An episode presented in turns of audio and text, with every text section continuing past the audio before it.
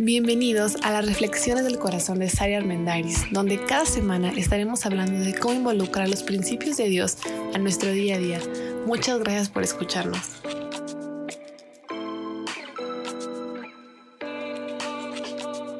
Hola, bienvenido a este nuevo episodio de nuestro podcast. ¿Te has hecho un poco más consciente de los vicios ocultos que con frecuencia puedes tener en tus procesos de comunicación? Yo sí, el hecho de estarlos repasando uno a uno sí te deja algo que te ayuda a prevenir, en una de esas a corregir y a evitar a lo mejor el caer en ese vicio oculto o hasta llegar a mejores soluciones y realmente resolver los problemas. El objetivo de la comunicación en las relaciones interpersonales es llegar a acuerdos, es trascender, es generar sinergia, es lograr ese trabajo de equipo que buscamos en la pareja, en la familia, con un amigo muy cercano, porque son estos, son relaciones que de verdad nos importan mucho. Hay ocho errores de los cuales hemos ido hablando uno a uno, con los que comúnmente nos tropezamos y entorpecen pues, este proceso de comunicación. El número uno es no saber escuchar. Número dos, no distinguir entre mis sentimientos y los de la otra persona. Número tres, tener conversaciones basadas en el enojo y en el juicio. Número cuatro, que nuestra comunicación sea deficiente. Número cinco, tener una actitud a la defensiva. Número seis, asumir y suponer. Hoy vamos a hablar del número siete y número ocho. Y si tienes duda de lo que hemos platicado en este momento de los seis errores anteriores, te invito a que vayas a, los episodios. En los últimos episodios vas a encontrar todo al respecto.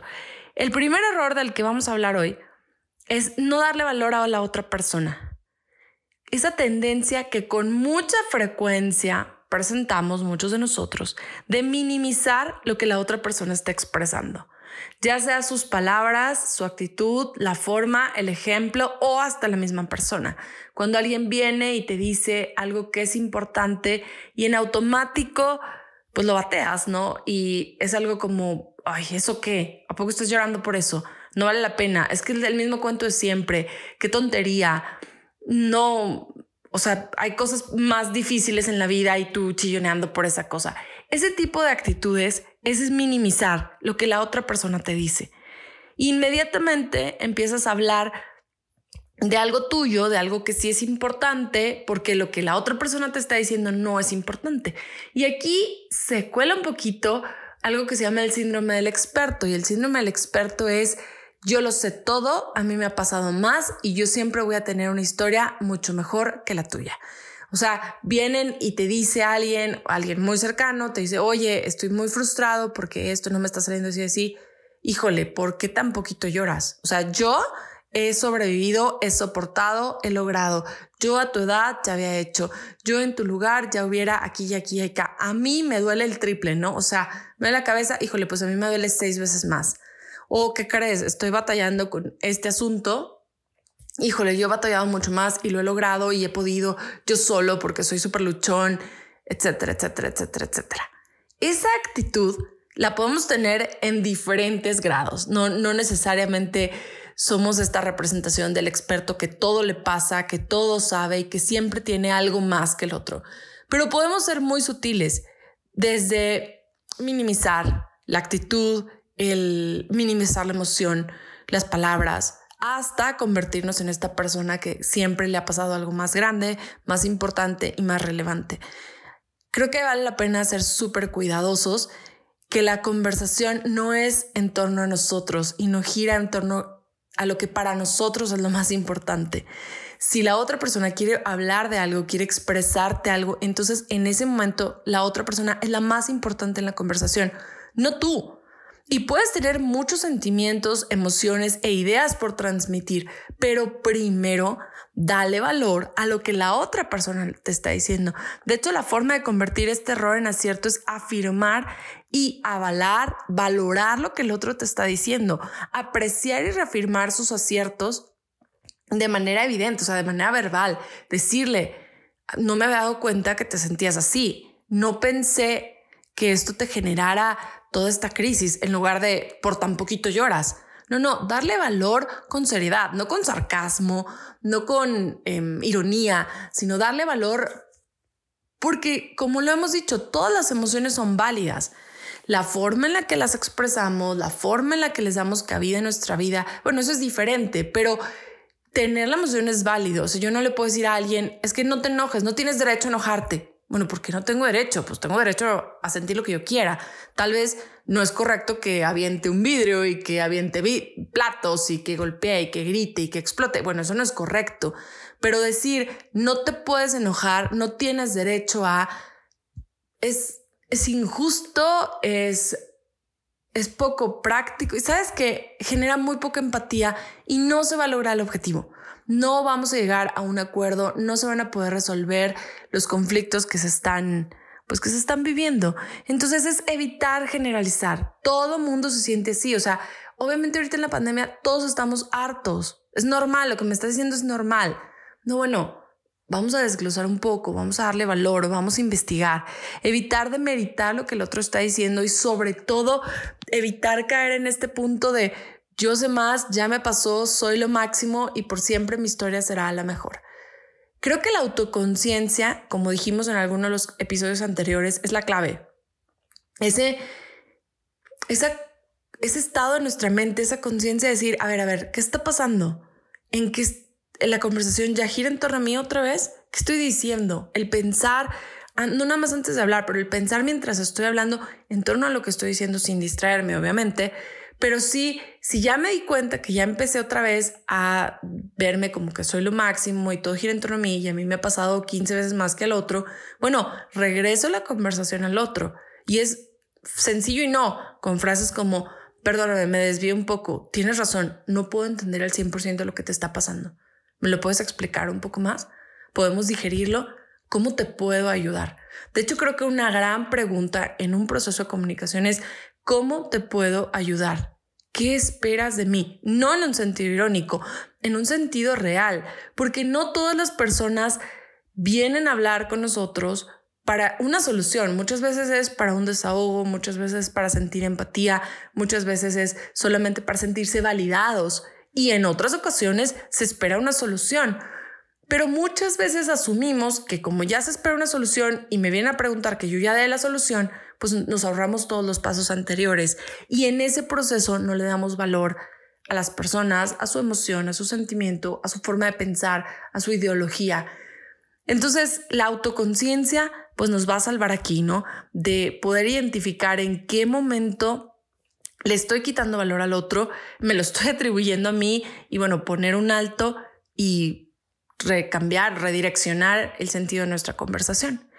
Y el error número 8, que es el último error, es el, el favorito de todos, ¿no? Que es hostigar, porque esa es la palabra correcta, al otro con qué, cómo, dónde, cuándo debe hacer las cosas. Es esta gran manía que tenemos por querer controlar la vida de las demás personas. Pensamos que tenemos el poder de decirle a los demás qué hacer. Pensamos que, uno, que tenemos el poder y dos, que los demás están anhelando que les digamos qué, cómo, dónde y cuándo hacer las cosas, ¿no? Pero sobre todo cometemos el gran error de creer que si el otro hace exactamente lo que yo digo, como yo lo digo, de la manera en que yo lo digo, entonces se va a solucionar el problema, vamos a trascender, vamos a llegar a acuerdos, vamos a tener sinergia y vamos a ser felices. Y es una gran mentira, porque que el hecho de que el otro haga lo que tú quieres resuelve una parte del problema, que es tu paz mental de controlar, nada más pero eventualmente eso va a estallar y eso va a saltar porque no es lo que el otro quiere hacer. Para llegar a acuerdos es un proceso largo. En los primeros episodios del podcast hablábamos acerca de la sinergia. La sinergia no es yo gano una, tú ganas la otra, yo cedo en esta y tú cedes en la otra. No, la sinergia es un esfuerzo intencional y consensuado por ganar, ganar los dos. Cómo ambos podemos ganar en cada situación que se nos presenta. Y ese ganar, ganar no se va a lograr si en nuestra mente está, tengo que convencer al otro de que haga, diga y actúe exactamente como yo quiero. El mayor enemigo siempre va a ser nuestro ego, porque a quien no le gusta controlar en poco o en gran medida, a todos. Puede ser mínimo, chiquito, mediano, súper grande, extra grande tu nivel de ganas de controlar. pero está ahí, porque es esa parte de la naturaleza humana que está súper corrompida. Pero aquí es el momento de hacer un alto y, y reflexionar. ¿Qué tanto está dominando tu mente, tu pensamiento, tu conversación, tus relaciones, las ganas de controlar a las demás personas? ¿Cómo lo convierto en un acierto? Pues para empezar, evita la palabra deberías de. Tú deberías de cambiar, tú deberías de hacer, tú tienes que. Si estamos hablando entre adultos, aún si estamos hablando entre adolescentes, padres y adolescentes, pues sí hay reglas que cumplir, pero yo no le puedo decir a mi hijo adolescente o a un adolescente amigo o joven, solo porque es menor que yo, qué debe de sentir o cómo debe de expresar sus ideas. Le puedo enseñar modales, le puedo enseñar la forma de llevar la casa, le puedo explicar cómo es el respeto y cómo se va a llevar. Pero por muy duro que parezca, y me lo digo a mí misma, el querer controlar, dominar, decidir, determinar lo que los demás hacen y deshacen, es enfermizo, no hay otra palabra. No lleva mejores relaciones y no lleva a familias saludables, para nada, al contrario. Todos debemos resistir esta tentación de imponer, porque a nadie le gusta que le impongan. Y recordar esto, no tenemos el control de la otra persona, aunque mis ideas parezcan las mejores, aunque mis intenciones parezcan las mejores. Esta necesidad de controlar al otro solo habla desde mi propio ego, mucho menos a mi cónyuge. Por mucho que yo quiera, no sé, que mi cónyuge deje de malgastar, de apostar, de tener alguna adicción, si yo lo primero que hago es decir, es que tú debes de dejar de malgastar el dinero, pues ya voy a generar una barrera. O sea, el otro no va a decir, ay, wow, gracias por decírmelo. Justo ahora estaba esperando que tú me dijeras esas palabras mágicas de que de qué debo hacer, ¿no? La inteligencia emocional implica ser inteligentes desde que estamos pensando en cómo vamos a decir las cosas, no para maquillarlas en manera que podamos controlar maquilladamente, para nada, sino para hablar como dos adultos responsables. No olvidemos que cuando yo soy responsable de mis palabras, de mis acciones, de mis emociones, de mis actitudes, entonces invito al otro a vivir de la misma forma. Cuando yo soy responsable y digo, ¿qué crees? Yo no voy a tolerar que se malgaste el dinero de, eh, no sé, de la despensa del mes entonces, ese dinero, a ese dinero tú no tienes acceso, porque no voy a tolerar que eso suceda. Se va a administrar de esta y esta forma. Voy a poner este y este candado. Eso yo lo hago. Yo puedo ser responsable de eso, pero yo no le puedo decir al otro qué hace y qué no hace en su teléfono. Yo no le puedo decir al otro qué hace y qué no hace cuando yo no estoy. Quisiéramos. Y ojo, no, no estoy diciendo que, que a mí no me ganas muchas veces. Claro, a quien no le gusta controlar a las demás personas, es algo delicioso, esa es la verdad, pero es algo enfermizo, no es saludable. ¿Y qué creen? Ese no es el modelo que Jesús nos dejó para vivir aquí en la tierra. No es la forma en la que nos enseñó a actuar, ni siquiera es la forma en la que él trabajaba con su propia gente. O sea, Jesús siendo Dios jamás buscó manipular, controlar y decirle qué hacer y qué no hacer a ninguno de sus discípulos. Era tan inteligente que la manera en que hablaba, la manera en que actuaba, la manera en que influía, simplemente hablaba, vivía, era congruente, influenciaba, servía, amaba. Y entonces la gente respondía a lo que él hacía. Esa debería ser nuestra meta y nuestro objetivo. Entonces, nuestras relaciones van a mejorar muchísimo. Y este es un proceso largo, ¿eh? o sea, esto no es una conversación, es un estira y afloja.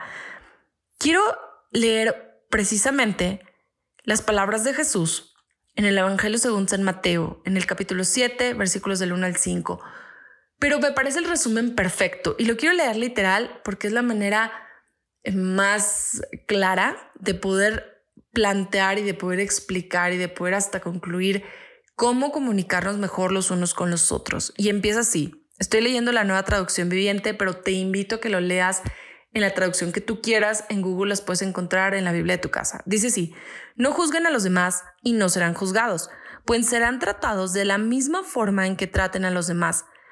El criterio que usen, perdón, el criterio que usen para juzgar a otros es el criterio con el que se les juzgará a ustedes. ¿Y por qué te preocupas por la astilla en el ojo de tu amigo cuando tú tienes un tronco en el tuyo? ¿Cómo puedes pensar en decirle a tu amigo, déjame ayudarte a sacar la astilla de tu ojo cuando tú no puedes ver más allá del tronco que está atorado en tu propio ojo? Hipócrita, primero quita el tronco en tu ojo y después verás lo suficientemente bien para ocuparte de la astilla en el ojo de tu amigo. Y en vez de amigo le puedes poner en el ojo de tu pareja, en el ojo de tus hijos, en el ojo de tus papás, en el ojo de tus compañeros, en el ojo de tu jefe, en el ojo de quien tú quieras. En la medida en la que tratamos a los demás es en la medida en la que se nos va a tratar.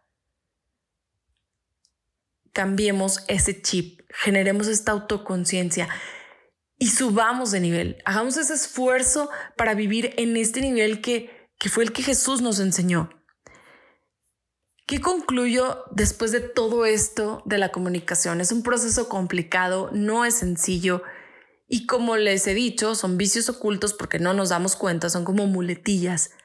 ¿Qué podemos concluir? ¿Cómo podemos dar los últimos tips para mejorar? Uno, no le temas a la confrontación. Número dos, no busques hacer felices al otro. Ayúdate a crecer y ayúdale al otro a crecer. Un fracaso no es razón para desistir. Sé la mejor mamá posible, sé la mejor pareja posible, sé el mejor papá posible, sé el mejor tío posible, sé la mejor hija posible. Tú porque decides, porque quieres, no por el otro y no para esperar que el otro cambie. Decide ceder por el bien de la relación, pero nunca comprometas tu integridad. Y si se puede que los dos ganen, que los dos ganen. Preocúpate honestamente por los demás, no por lo que puedes obtener y no por cómo puedes controlarlos. Preocúpate por su persona, por su esencia. Es más fácil abrirnos a los demás si ambos estamos comprometidos. Empieza por comprometerte tú. Controla mucho más tus exigencias, controla mucho más los puntos negativos. Enfócate intencionalmente en decir lo bueno, en apreciar lo bueno, por muy pequeño que sea, sin ironía y sin sarcasmo. Porque es bien diferente decir, wow, gracias por lavar los trastes. Digo, no lo habías hecho en cinco años, ¿no? Pero pues hay gracias, ¿no? Un traste, gracias, una flor de tu jardín. Eso no es valorar lo bueno, eso es ser sarcástico. En cambio, decir, oye, mil gracias por lavar los trastes. Se acabó. No hay necesidad más. Pero es sembrar, es invertir en la cuenta del otro Da gracias por los cambios obtenidos aunque sean pequeños, pero sobre todo, sé responsable de lo que tú no has hecho en este proceso de comunicación. Si hay que disculparse, pues este es el mejor momento para hacerlo. Si hay que corregir un tipo de comportamiento, este es el mejor momento. No, no se puede confrontar a alguien si primero no tenemos el valor de ir y pedir una disculpa. Llegar a exigir nada más en cualquier tipo de relación va a resultar infructífero, va a resultar absurdo, no va a funcionar. Si antes no pedimos una disculpa, si antes no nos comprometemos a decir yo he estado mal porque la verdad soy súper chantajista, porque honestamente siempre estoy viendo lo malo, porque me he dado cuenta que no lo valora lo que tú dices. La verdad siempre terminamos hablando de mí cuando todo empezó siendo sobre ti. Perdóname porque estamos hablando y me pongo a pensar otras cosas porque pues sí me aburro, o sea, perdón. La honestidad, el pedir perdón va a ser siempre la clave para funcionar. Lo que yo más aprecio de conocer a Dios es que Dios la culpa no le genera absolutamente nada. La culpa no funciona con Dios ni con nadie. Lo que cambia nuestra relación con Dios es estar de verdad arrepentidos, que nos dé pena lo que hemos hecho y decir, híjole, qué pena Dios que he vivido así, quiero cambiar, quiero ser diferente. Y va a funcionar exactamente igual con las demás personas. La culpa no funciona, no ganas nada y no va a mejorar relaciones. Solo le echa más leña al fuego y sigue girando todo en torno a ti.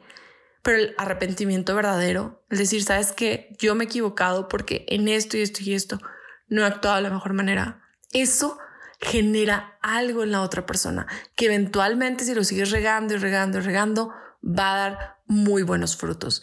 Así que espero que lo que acabamos de hablar haya hecho algo de eco en ti, haya terminado de hacer un eco en ti, de todo lo que hemos hablado en estos episodios acerca de la comunicación. Te invito a que pongas en práctica uno, un acierto, a que empieces poco a poco, a que pidas perdón, a que te atrevas a hablar no enfocado en ti, sino enfocado en la otra persona.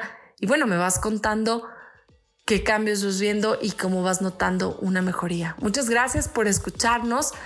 Estamos en Instagram como arroba del corazón de Sari. Conéctate porque hay muchas cosas que platicar, hay mucho material que estoy subiendo y en breve les voy a estar platicando nuevos proyectos que tengo. Así que conéctate arroba del corazón de Sari en Instagram y si te gusta lo que escuchas, compártelo con alguien que crees que lo puede necesitar. Me encanta saber que nuestra comunidad crece y bueno, me encantaría saber qué está pasando entre nosotros y cómo vamos mejorando. Deseo que tengas un muy buen fin de semana.